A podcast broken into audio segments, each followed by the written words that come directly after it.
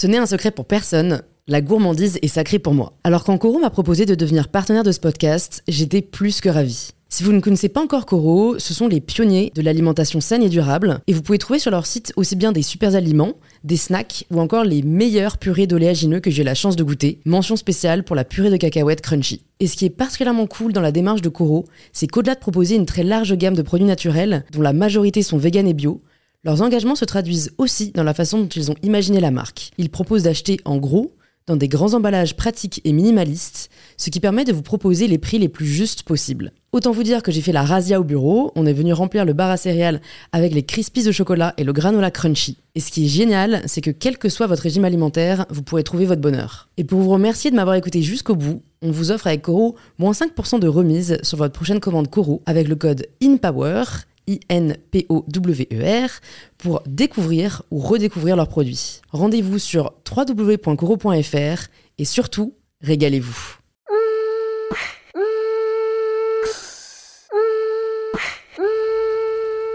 Bonjour à tous et bienvenue sur In Power, le podcast qui vous aide à prendre le pouvoir. Avant de commencer l'épisode de cette semaine, je voulais juste vous annoncer, si vous ne l'avez pas vu sur Instagram cette semaine, le lancement de l'édition limitée du t-shirt Femme de caractère que je souhaitais lancer pour célébrer les femmes qui n'ont pas honte de qui elles sont et qui n'ont pas peur de se faire entendre, et d'avoir un vêtement que l'on puisse porter chaque jour pour avoir un boost de confiance en soi. Si vous souhaitez vous le procurer, il suffit de cliquer sur le lien dans ma bio Instagram sur mon compte MyBetterSelf ou le lien qui sera indiqué dans les notes du podcast mybetterself.niceshop.co. Il existe en toutes les tailles, du XS au XXL, ils sont réalisés en France à partir de coton 100% bio. Je vois déjà vos retours de commandes sur Instagram et ça me fait vraiment trop trop plaisir. Et quoi de mieux pour célébrer les femmes qui n'ont pas honte d'être qui elles sont que l'invité d'aujourd'hui, Florie Ducamp, qui est la cofondatrice de la marque Jolie Culotte. Si vous me suivez depuis quelques temps sur Insta, vous avez peut-être déjà vu que j'ai réalisé une campagne body positive avec elle pour célébrer le corps des femmes et célébrer leurs différences. C'est un message qui, vous le savez, me tient beaucoup à cœur et je suis ravie de voir des marques qui nous aident à nous sentir mieux plutôt que de nous donner des complexes. Pourtant, Florie non plus n'a pas toujours eu l'assurance qu'elle a aujourd'hui et ne se voyait pas du tout entrepreneur quand elle était étudiante. Dans cet épisode, on parle de ce qui l'a poussée à lancer sa boîte, de la vraie réalité de la vie d'entrepreneur et de la gestion des difficultés et du stress au quotidien. Florie a aussi la particularité d'avoir lancé sa boîte en même temps que de donner la vie à son premier enfant et même si j'aimerais que ce ne soit plus une question aujourd'hui, ça, reste un réel sujet de savoir comment elle gère au quotidien, ce qui nous amène à aborder la question des priorités et de réaliser que celles-ci évoluent et qu'en fait c'est à nous de les définir. Je vous laisse donc nous rejoindre dans cette discussion passionnante avec Florie, et si elle vous plaît, n'oubliez pas que c'est en la partageant autour de vous et sur les réseaux que vous soutenez le plus le podcast. Bonjour Florie et bienvenue sur InPower. Je suis ravie de te recevoir aujourd'hui chez Jolie Culotte. Moi aussi. Donc, euh, bah, pour ceux qui connaissent pas encore Jolie Culotte, est-ce que tu peux nous dire euh, ce que c'est déjà? Et après, tu peux rebondir sur qu'est-ce qui t'a donné envie de le créer? Ok. Donc, Jolie Culotte, d'abord, c'est une marque qu'on a créée euh, avec Prune il y a maintenant presque 8 mois.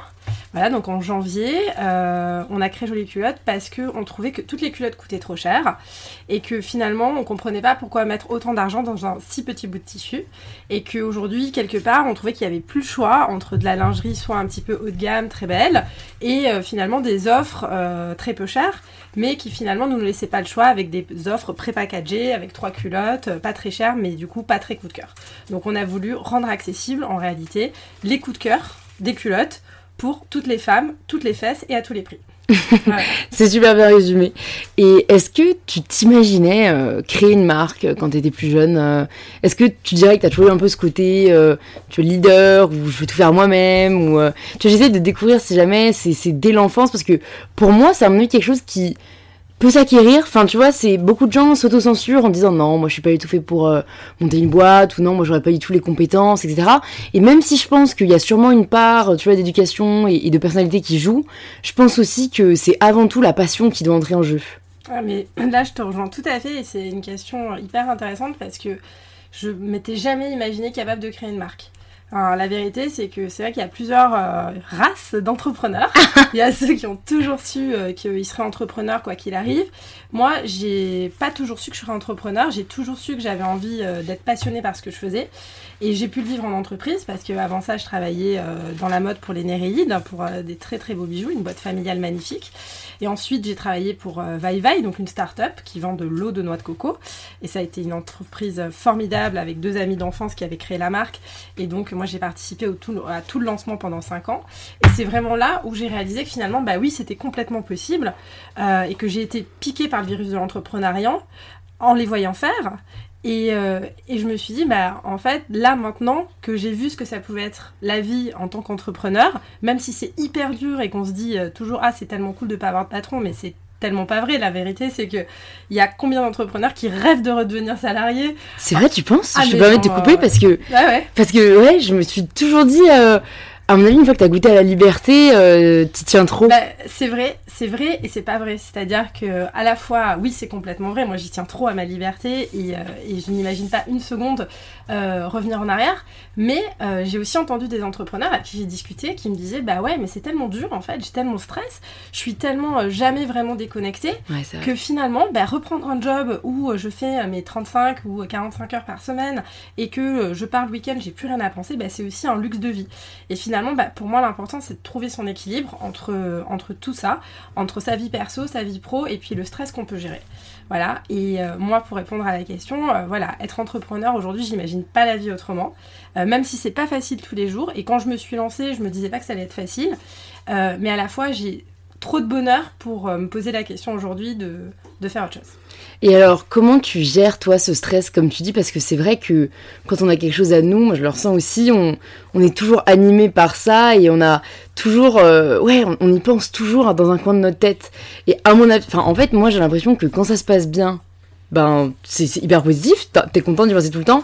Et je pense que c'est quand ça va pas très bien, où là ça devient mais une charge, euh, une responsabilité super dure, quoi alors, la réponse que je vais faire à ça, c'est que moi, je fonctionne un peu à l'inverse de ça. Ok. C'est-à-dire que quand ça va bien, je me dis toujours, oh là là, mais ça va retomber. Euh, qu'est-ce qui se passe? C'est la folie. La jolie culotte est en train vraiment de grandir, de décoller. Euh, on, a, euh, on a une vingtaine de commandes par jour, alors qu'on a commencé, on était à trois commandes par jour. Enfin, c'est formidable. Les filles en parlent de plus en plus entre elles. On a eu un article dans le L la semaine dernière. Enfin, vraiment, on sent que la marque, il y a quelque chose qui se passe d'extraordinaire. Et finalement, alors que tout va pour le mieux, j'ai jamais été aussi stressée. Alors c'est bizarre, ouais. mais je me dis bah finalement c'est fou, c'est tellement beau là ce qui nous arrive, est-ce que ça va continuer, etc. Alors que finalement quand c'est plus dur, et notamment les deux ans avant de créer la marque, parce que bien sûr on crée une marque, euh, bah, il faut du temps, donc ça dépend hein, des marques. Nous en l'occurrence le mass market, c'est-à-dire le fait de vouloir parler à toutes les femmes avec des produits haut de gamme, que sont les culottes jolies culottes, bah, c'était un challenge un peu fou, c'est-à-dire que vendre toutes les culottes des 6 euros, ça, semble complètement impossible, surtout avec le label Oecotex fabriqué en Europe, avec la qualité qu'on a sur nos produits. Et donc pour ça, il faut beaucoup d'argent. Donc il faut lever des fonds. Et finalement, c'est très dur parce qu'on se confronte à un parcours du combattant. Euh, on a euh, nos sourires, euh, on a notre PowerPoint, on a notre Excel, notre business plan, et on explique notre vision. Et on espère qu'il y a des mecs qui vont y croire. Et heureusement, ça a été le cas. Et ça a été quand même assez dur en se disant à des moments, mais en fait, on va pas y arriver. Mais finalement, c'est dans ces moments-là, même si le stress est le plus haut, que c'est aussi le plus excitant, le plus exaltant et le plus passionnant. Alors c'est bizarre, mais finalement c'est presque inversé. C'est presque quand tout va bien, bah, je me dis oh là là, pourvu que ça dure. Et quand finalement je rencontre, on rencontre des difficultés, euh, bah, c'est aussi très très passionnant et, finalement c'est quelque chose auquel moi personnellement, il faudrait poser la question aux filles, mais euh, on s'habitue et avec lequel on vit très bien. Voilà. Ouais, c'est dingue, mais comme quoi il y a vraiment des personnalités différentes. Ah mais en tout cas, j'aime ce côté où t'essayes de voir un peu toujours, en tout cas, le, positif et l'optimisme dans les moments difficiles. Tu dirais que pour l'instant, même si c'est tout jeune, bon, ça fait quand même, comme tu dis, ça a quand même été en, en, hibernation pendant presque deux ans quand vous avez créé la marque.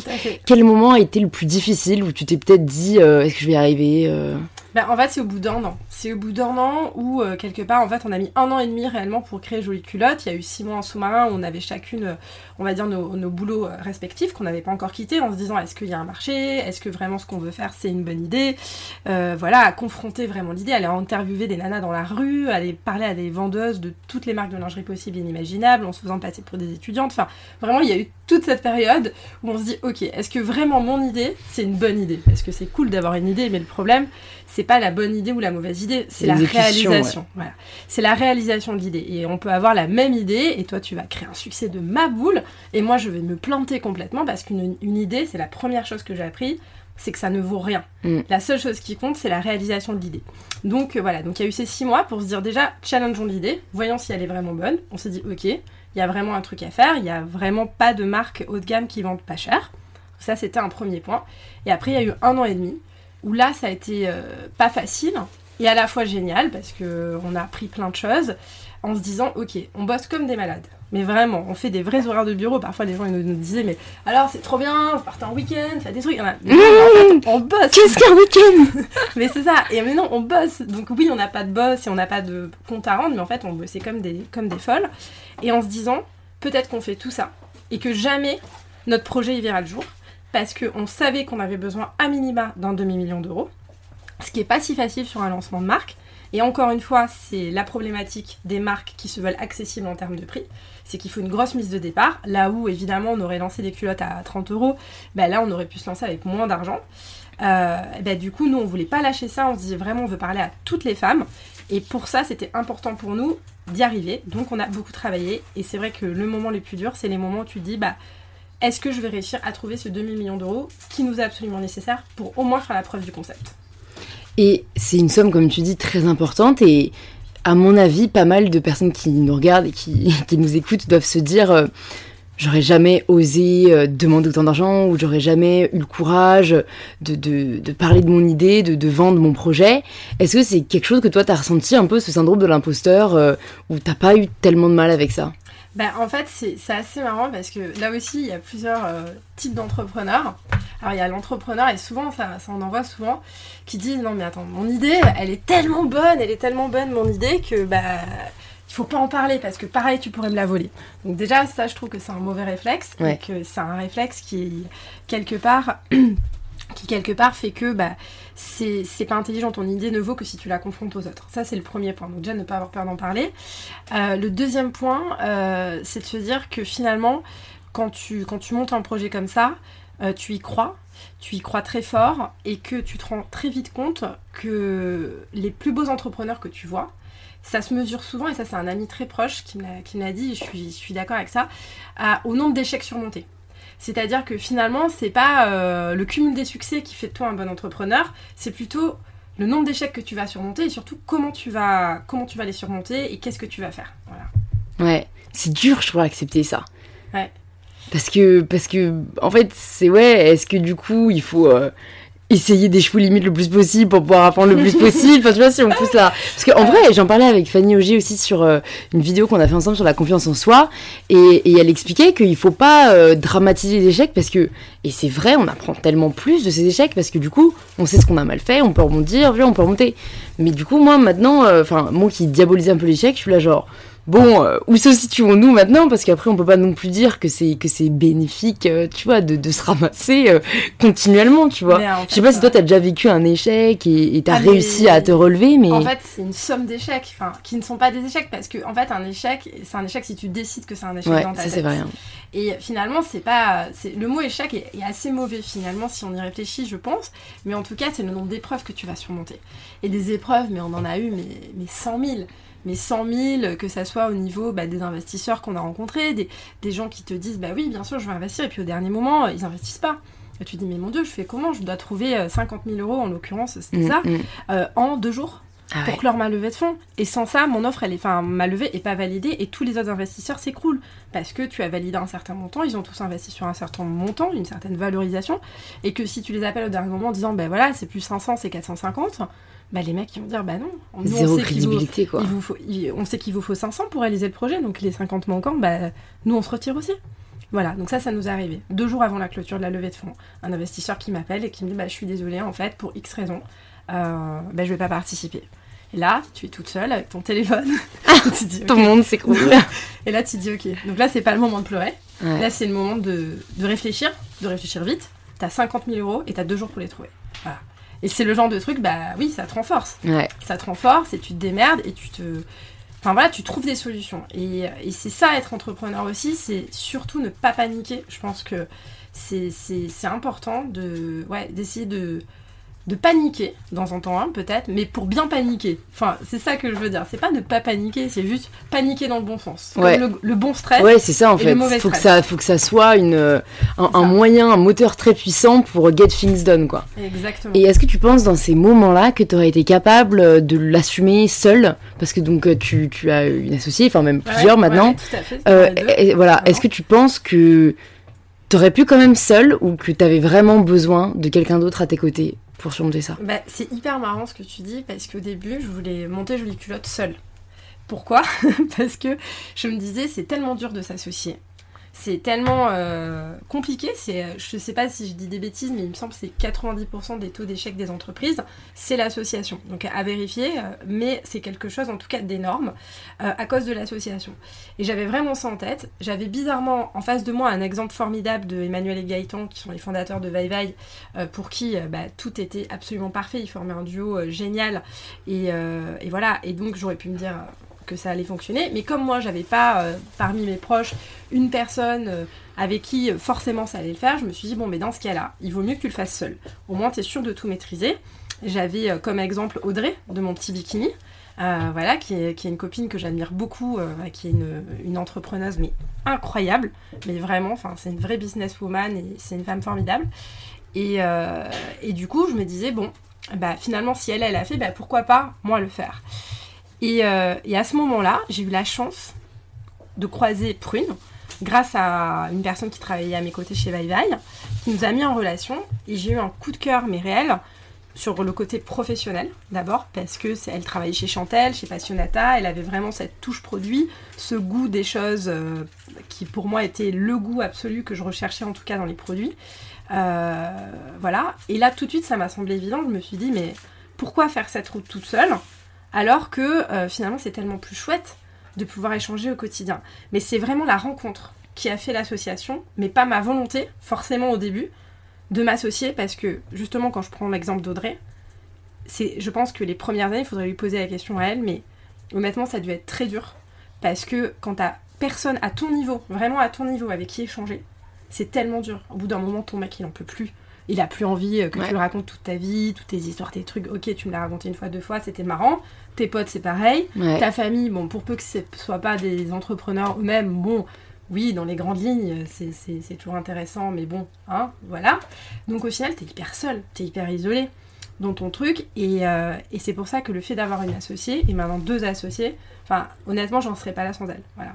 Donc, euh, donc pour moi, aujourd'hui, c'est parfait. Ouais, ouais, ouais. Tu, le reconseilles peut-être du coup aux personnes qui, qui souhaiteraient se lancer. Euh. Mais je le reconseille, je le conseille à 100%, mais par contre, si, enfin, pas par euh, obligation. Ouais, voilà, il faut que ce soit. Bah, on en parlait aussi avec Oussama. Il disait l'association c'est plus qu'un mariage. Et euh, alors attends, si je me souviens des trois critères qu'il disait, il disait il faut que tu admires la personne, que tu l'apprécies et j'ai oublié le dernier, mais, mais c'était, euh, tu vois, vraiment trois critères. Et, je crois qu'il faut que ton instinct te dise d'y aller, tu vois. Enfin, il disait, euh, si jamais t'as un des trois, mais pas les trois, par exemple, que tu lui respectes la personne. Oh, voilà, c'est respect, admiration et appréciation. Donc, si jamais t'admires et tu respectes, mais que tu n'apprécies pas, c'est pas une bonne idée. Si t'apprécies et tu respectes, mais que tu n'admires pas, c'est pas une bonne idée. Et lui a appris énormément de ses erreurs. Et il a maintenant aussi deux associés de famille euh, qui, qui respectaient ces trois critères, quoi. mais donc, c'est vrai que quand tu dois choisir un mari, tu dois choisir ton associé, donc faut pas se louper, quoi. Ah oui, ah ouais, ouais non mais c'est vrai. Mais c'est vraiment un mariage. Hein. Je le rejoins à 100% sur ces trois points-là. Je l'aurais pas mieux résumé moi-même. Sincèrement, c'est exactement ça. Et l'admiration est une part euh, très importante, l'appréciation encore plus parce que tu travailles avec lui au quotidien. Ouais, ouais. Et, le euh, respect. Et le respect, euh, bon, c'est la base. C'est la base, ouais, ouais. Donc, donc voilà, donc j'ai eu énormément de chance, vraiment. Et alors, à mon avis, il faut quand même qu'on parle aussi de, ce sujet-là, euh, parce que c'est une vraie question, et même si euh, j'ai pas envie d'en faire une stigmatisation, c'est euh, vraiment difficile pour une femme entrepreneur déjà dans ce milieu-là comme on en avait parlé ensemble Mhm. off, euh, off micro, euh, de lever des fonds euh, quand on est enceinte, comme tu l'étais. Euh, et aujourd'hui, donc du coup, avec un, un enfant en très bas âge, Ouais. euh, à mon avis, il y a pas mal de personnes qui nous écoutent qui doivent se dire euh, est-ce Wonder Woman? Et, et j'essaye justement de montrer qu'on on n'est pas des Wonder Woman, mais qu'on est, c'est tout de faire de notre mieux. Donc, est-ce que tu pourrais partager tes conseils pour faire de ton mieux?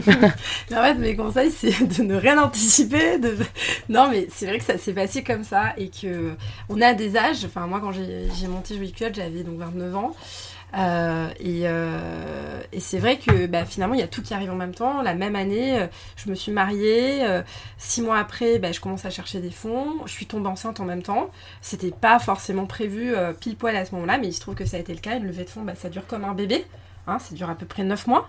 Donc, euh, donc euh, voilà, donc j'ai vraiment fait mon, mon bébé et, et, Et le deuxième. et le deuxième. voilà, exactement. Euh, et souvent d'ailleurs, c'était assez marrant. on parlait du business plan, donc du BP. Et parfois, Prune confondait quand je lui parlais du bébé et du BP. Ah ouais, ouais. Voilà, Phonétiquement, ça sonne très voilà. similaire. exactement. Et donc, on faisait tout en même temps. Et, et oui, ça a été, honnêtement, ça n'a pas du tout été un frein. Alors, ce qui, ce qui est très marrant, ça, ça a été par contre euh, quelque chose de supplémentaire. C'est-à-dire que, bien évidemment, euh, dans le cadre de la levée de fonds, euh, quand même, on demande à, des personnes d'investir sur toi, sur une équipe, sur un projet qui était, ceci dit, très bien ficelé. Mais il y a, quand même quelque chose qui se passe où on se dit, bon, elle est enceinte quand même. Comment elle va gérer et machin. Et ce qui a été, je trouve, en tout cas une épreuve supplémentaire dans notre cas, c'est qu'on n'a pas eu la chance ni de rencontrer des femmes. Jamais, jamais, jamais. Et pourtant, on a rencontré vraiment énormément de monde, mais jamais de femmes entrepreneurs, enfin pas entrepreneurs, mais d'ailleurs entrepreneurs qui investiraient, ça Ouais. c'était le rêve, euh, ou de femmes tout simplement investisseurs. Euh, voilà, il y a, on n'a pas du tout, on a pourtant cherché à le faire, mais souvent bah, c'est des réseaux qui sont assez compliqués à intégrer. Il y a juste une chose qui existe à ma connaissance, qui est Femme Business Angel, mais euh, qui demande euh, bon, voilà, énormément, énormément de dossiers, de paperasse, etc. Donc c'est vrai que quand on est dans le cadre d'une levée de fonds euh, rapide, euh, on... et puis c'est des montants qui sont pas énormes, Ouais. qui, qui sont pas, qui sont pas suffisants en tout cas pour se lancer pour nous. Donc du coup c'était voilà, donc on n'a pas rencontré de femmes, on a eu que des hommes en face de nous, et puis parfois des réflexions assez marrantes du style. euh, Bon, et alors avec le bébé, euh, vous allez euh, l'allaiter Bah, c'est-à-dire, en fait, vous poserez ça comme question à un homme. Enfin, ça veut dire quoi Est-ce que je vais l'allaiter? En fait, c'est la question été de savoir si combien de mois potentiellement je j'allais être inactive ou pas, ou active, ou et puis en quoi euh, allaiter ton enfant, ça t'empêche d'être active? Enfin, Ouais, ouais. Tu peux organiser tes horaires quand tu veux. Carrément. Voilà, donc c'est c'est le genre de choses, de, de réflexion que, que j'ai pu avoir, ou alors vous êtes sûr de, de pouvoir euh, gérer, est-ce que ça peut être trop compliqué, est-ce que vous n'allez pas être trop fatigué, est-ce que... Voilà, mais qui pourraient sembler euh, des réflexions, somme toute, euh, assez euh, presque sympathiques, en se disant, oh, il voudrait... Il se soucie de- moi il se soucie de moi. Mais, euh, mais malheureusement, c'était pas dans ce sens-là. Et, euh, et c'est un, peu- un peu dommage voilà, qu'en 2018, on a, encore, on a encore à répondre à ce genre de questions. Mais ceci dit, c'est d'autant plus motivant parce que moi, je me le dis souvent, si on crée un succès avec Jolie Culotte, j'adorais moi-même euh, devenir demain investisseur euh, pour des startups. Et, euh, et notamment bah, des startups portées par des femmes parce que je pense que à ce niveau-là, il y a, clairement euh, voilà, il y a, vraiment pas d'aide supplémentaire en tout cas, voire euh, au contraire. Ouais, ouais, j'a- j'allais te demander en plus, c'est marrant que t'en parles. Est-ce que toi, du coup, c'est quelque chose que t'aimerais peut-être faire plus tard, euh, tu vois, euh, soit créer un fonds en capital, euh, soit devenir business angel pour, pour les femmes, parce que j'ai l'impression qu'il y a encore besoin de cette espèce de solidarité. parce que comme tu dis, on est en 2018, on a l'impression que beaucoup de choses se font, et pourtant, vous n'avez pas rencontré une seule femme investisseur sur le projet, quoi. non, pas encore. Ben, on a, on a, on a pour espoir Ouais, ben, déjà d'en, contacter quelques-unes des, des femmes qui ont créé des succès, ben, notamment euh, celle qui a créé Litchi, euh, voilà, qu'on aimerait bien contacter, euh, puis d'autres euh, qu'on a, enfin qu'on a un petit peu en tête en se disant bah pourquoi pas, parce qu'on sait que pour le coup elles, elles ont commencé à être business angel et c'est Ouais. formidable. Et si nous demain on a la chance de pouvoir transformer à notre tour, de créer un succès et de pouvoir investir, mais ça sera un vrai bonheur et on y pense souvent, on en parle avec, avec Prune et, et Justine aussi, et, et on se dit que que voilà, ça serait formidable d'être, euh, de pouvoir accompagner euh, des marques qui se lancent et, et notamment des marques de femmes. bah, l'appel est lancé, en tout cas, Voilà. sur le podcast, si les gens connaissent. Et qu'est-ce que tu penses que t'aurais aimé savoir euh, avant de te lancer dans l'aventure de l'entrepreneuriat et que t'aimerais conseiller aux personnes qui nous écoutent? Prendre son temps. Je pense que, ouais, c'est la notion de temps. Quand on est quelqu'un de pressé, moi je suis quelqu'un de très actif, de très euh, pressé et euh, qui aime bien transformer vite. Enfin, je, trouve ça génial de, parler, mais j'aime bien aussi délivrer. Euh, de, voilà, vraiment faire, vendre. Enfin, moi, j'avais qu'une hâte, c'était de recevoir les produits, de pouvoir les vendre, de pouvoir tester. De, voilà. Et donc, c'est prendre son mal à patience, à minima. voilà, être patiente. être patiente et bien le vivre.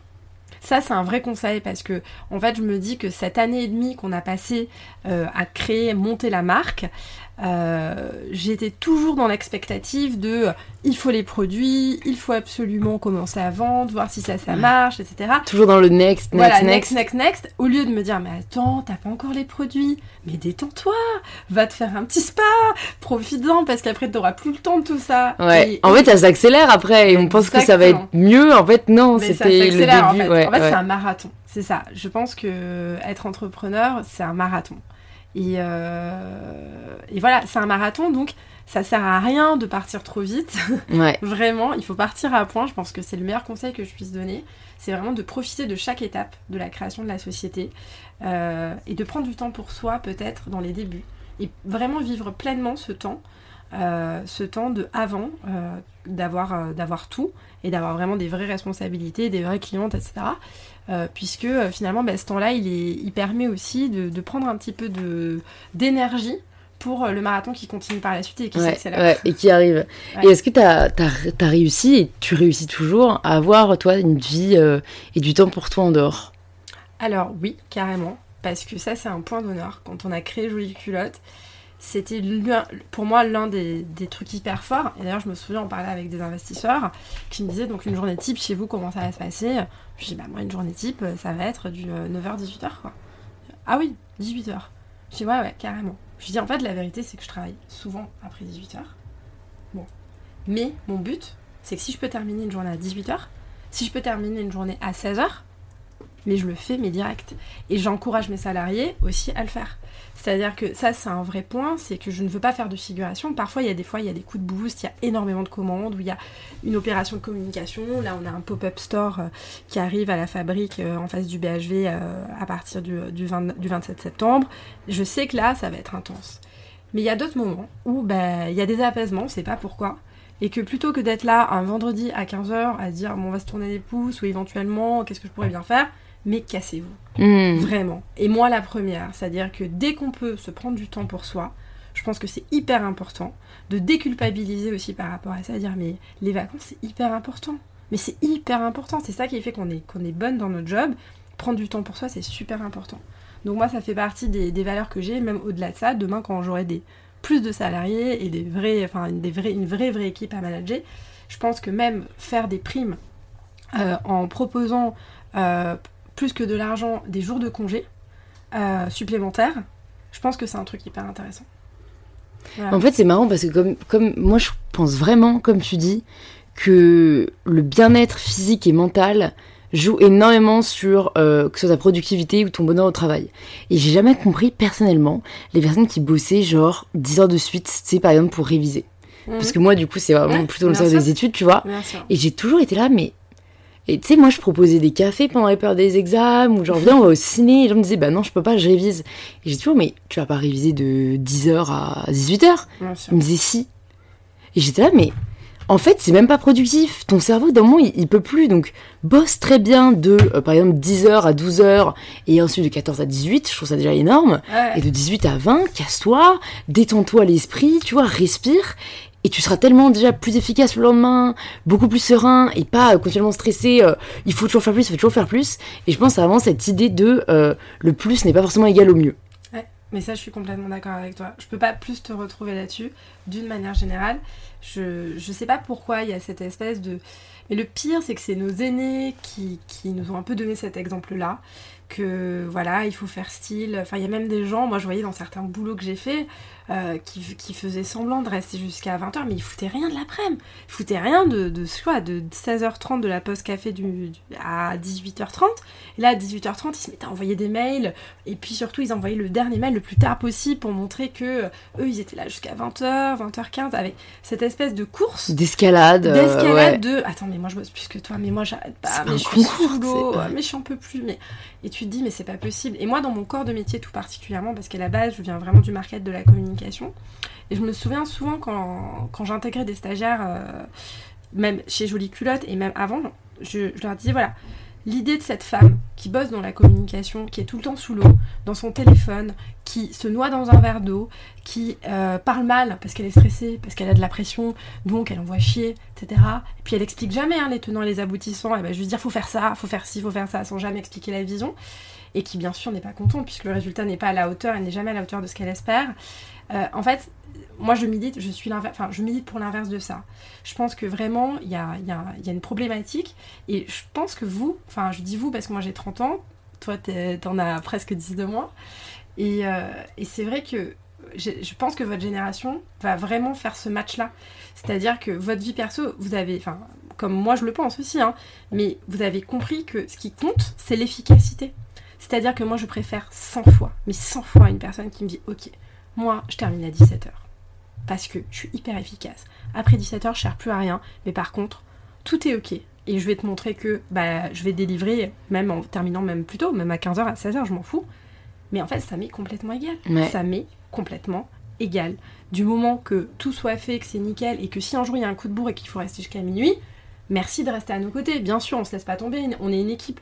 Mais si tu veux te barrer à midi ou prendre ton vendredi parce que t'as un mariage, ou c'était encore le cas là, cette semaine, avec Léna, bon, et eh ben très bien. Go, vas-y, mais, mais, mais fais-le, et c'est top. Et c'est ça qui permet aussi d'avoir les bonnes énergies au quotidien je pense. Ouais, non, je suis totalement d'accord. Et c'est marrant parce que tu as mentionné du coup un point qui est celui des exigences et qui est peut-être celui là où moi dois vraiment travailler, où euh, tu, tu dis voilà, jamais content du résultat parce qu'on a, on a trop d'expectations. T'arrives toi à être, euh, à, à, pas toujours voir entre guillemets ce qu'on aurait pu mieux faire ou ce qui manque parce que c'est vrai que moi c'est un peu le côté que j'ai où j'ai du mal à dire à quelqu'un ou même à moi-même ah c'est top! Bravo! Il n'y a plus rien à y a plus rien à faire tu vois en fait, ça c'est un truc, c'est hyper marrant parce que plus jeune, j'étais. Euh, enfin, c'est bête, mais tu vois, à 25 ans, j'avais ce côté-là où euh, je voyais jamais le truc terminé. Du coup, j'y passais mes déplombes. Et, euh, et, à un moment donné, bah, j'ai pas eu le choix, et notamment dans le cadre d'une start-up, que bah, fallait que ça soit rendu, mais vite, là, tout de suite, maintenant, enfin, parce que telle ou telle personne en avait besoin, enfin, tel ou tel fournisseur, en l'occurrence, en avait besoin, mais là, tout de suite. Donc, t'es obligé d'arrêter le truc à l'instant T. Donc là, t'as pas le choix.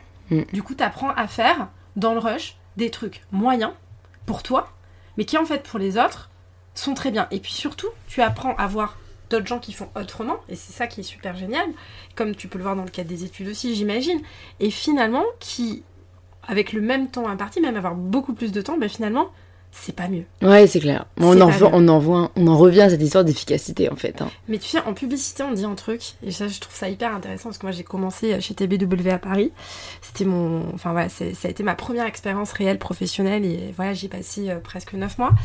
Et souvent, les, quand on faisait des tours de table avec euh, les créas, etc., ce qui était hyper marrant, c'est que les premières idées sur la première réunion du premier brief sortaient et généralement, la première idée, qui était la plus simple, la plus basique, la plus quoi, tu dis ah ouais, c'est assez évident. Bon, passons à autre chose. Cherchons d'autres trucs. Plus perché, plus fou, plus rigolo, plus machin.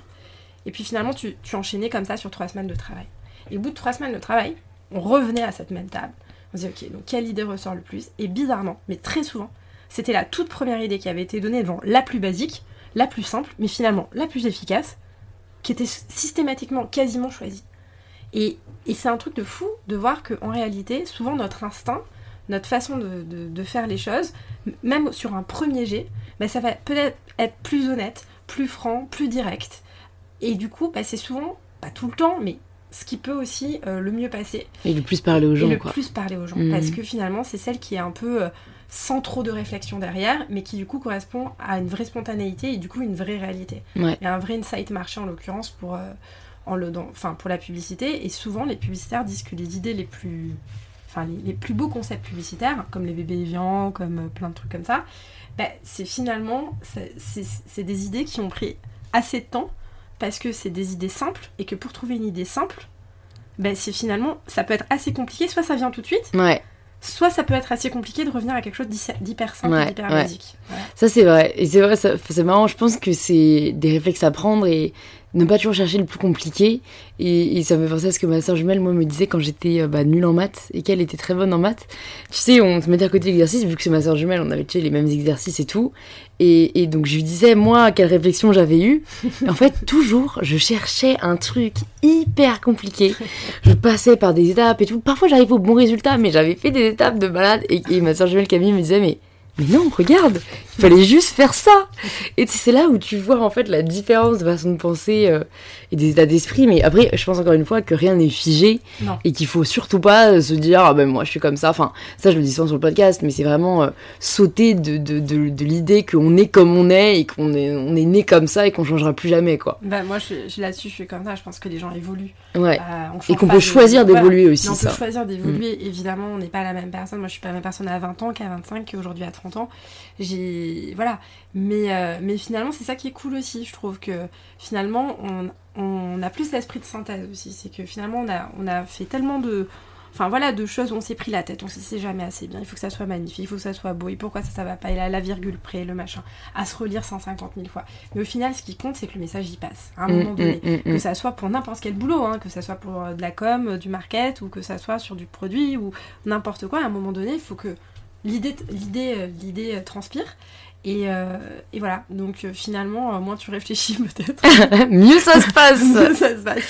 Et est-ce que c'est une question qui peut paraître bizarre, mais tu arrives à, à enfin, t'as encore le temps, entre guillemets, de te nourrir toi, c'est-à-dire de faire un peu, euh, enfin, tu vois, de la lecture, d'écouter des podcasts, de te balader, de, de, t'inspirer.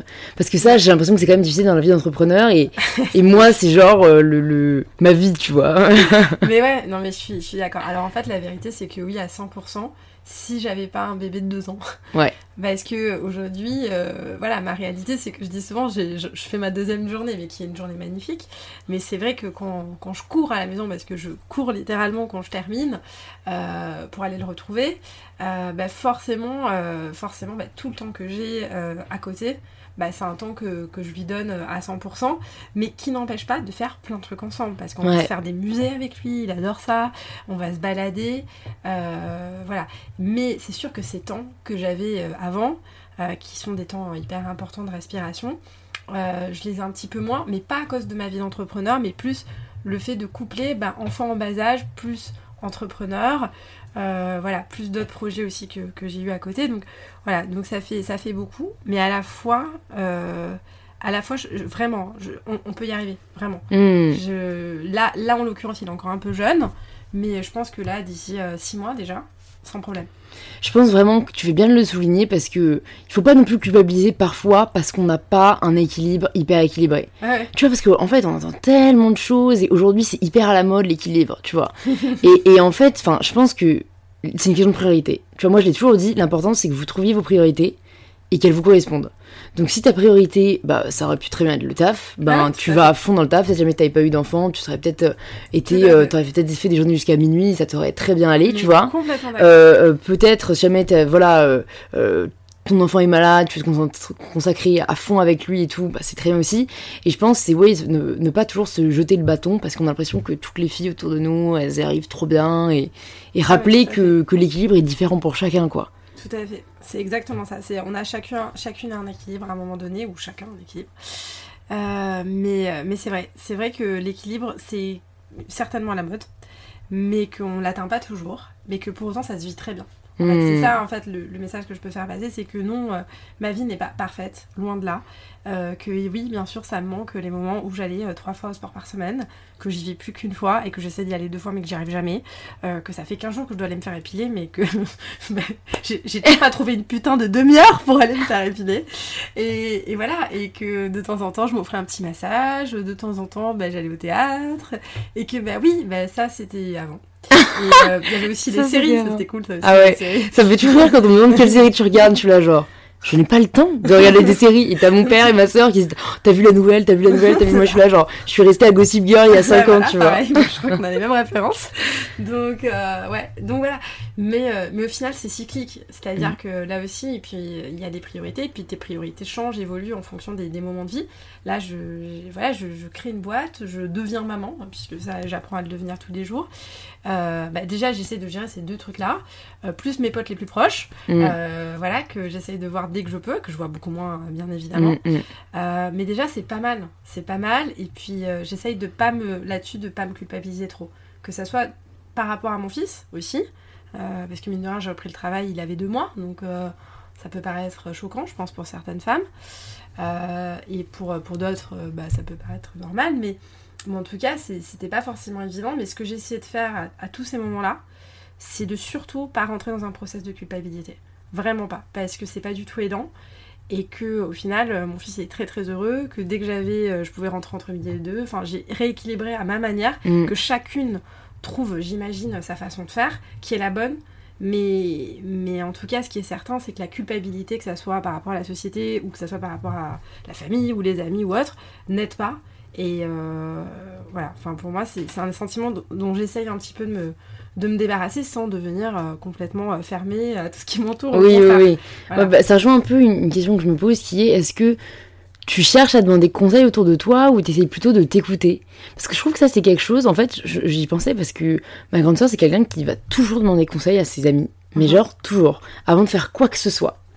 Et moi, euh, pas du tout, j'ai pas du tout ce réflexe-là. euh, ou alors, euh, je vais demander à mes sœurs, voilà, parce que bon, parfois j'ai du mal à choisir une photo ou tu vois ce genre de conneries, mais je vais jamais agir parce que ma meilleure amie m'a dit de faire ça, tu vois. Je. Et en fait, je me dis, c'est dingue à quel point, en fait, il faudrait prendre en compte quand même la vie des autres. Mais moi, j'ai quand même l'impression qu'après, t'es vachement influencée et, et du coup, peut-être un peu moins indépendante et, et libre de tes choix et réfléchir par soi-même.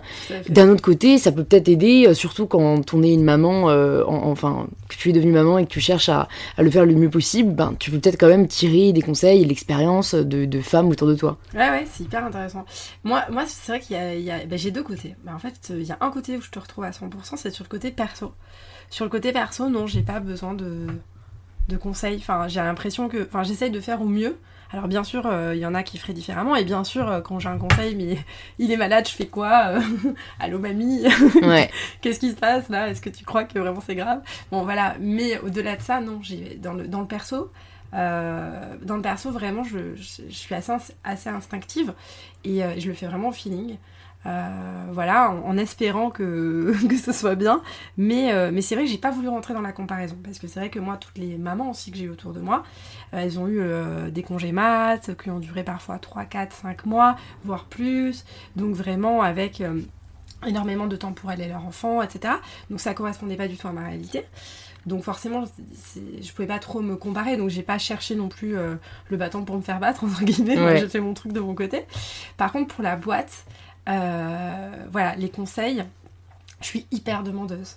Euh, notamment, enfin, les conseils, mais surtout les, échanges. En fait, c'est de challenger les postulats qu'on a. Parce qu'on est tellement la tête dans le guidon encore ce matin. Là, on prépare notre deuxième levée de fonds pour accompagner la croissance euh, de la société qui, connaît un gros boom en ce moment.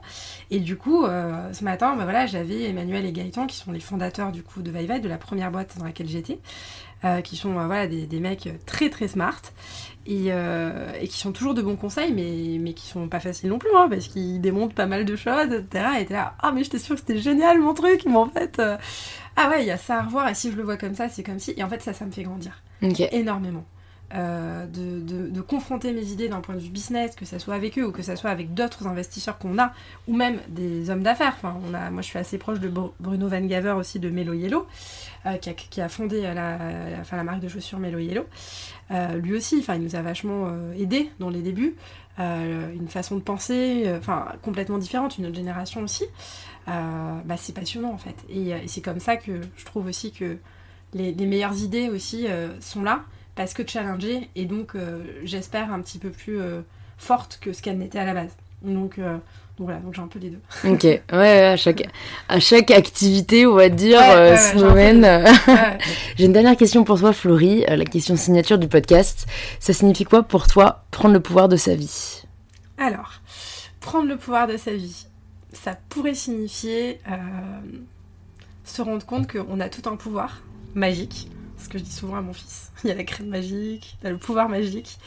Et que finalement, t'en fais ce que tu veux. Et, euh, et que finalement, c'est toi qui vas décider euh, ce qui est ta vie. Et surtout la façon dont tu veux vivre ta vie et voir ta vie. Et, euh, c'est vrai que souvent, là aussi, je vais classer les gens en deux, c'est terrible, du début à la fin. Mais, mais c'est vrai qu'il y a beaucoup de gens bah, qui choisissent de regarder les autres vivre et d'être souvent parfois soit dans la critique, soit au contraire dans le côté fan. Et puis il y a des gens qui choisissent de vivre leur vie tout simplement. Bah moi j'ai choisi de vivre ma vie et, euh, et je pense que quelque part l'épanouissement, bah, il passe aussi par prendre le pouvoir hein, dans sa propre vie. Voilà. Super, j'aime beaucoup. En plus, euh, j'aime beaucoup l'idée de magie. Hein. Donc, euh, je la note et c'est une première dans le podcast. Bon, euh, merci beaucoup à toi, Florie, de nous avoir reçus chez Jolie Culotte. Où est-ce qu'on redirige les personnes qui nous écoutent et qui n'en peuvent plus, ils veulent découvrir absolument ces super culottes haut de gamme accessibles à tous les prix pour toutes les fesses? Alors, du coup, les culottes, vous les trouvez sur www.jolieculottes.com. Voilà, vous, je vous invite aussi à regarder notre Instagram, Jolie Culotte, et notre page Facebook, évidemment. Et puis, merci beaucoup, euh, Louise, pour cette euh, super interview. Avec plaisir. À très bientôt, Florie. Bisous. merci beaucoup de s'être joint à nous pour cet échange avec Florie. Si cet épisode vous a plu, vous pouvez vous abonner gratuitement au podcast sur l'application que vous êtes en train d'utiliser. Et si vous êtes super sympa, vous pouvez aussi laisser un petit 5 étoiles sur Apple Podcast.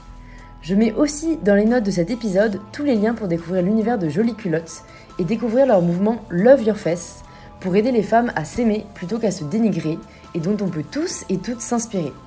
Merci encore à tous d'avoir écouté cet épisode et je vous dis à la semaine prochaine pour le tout nouvel épisode d'InPower.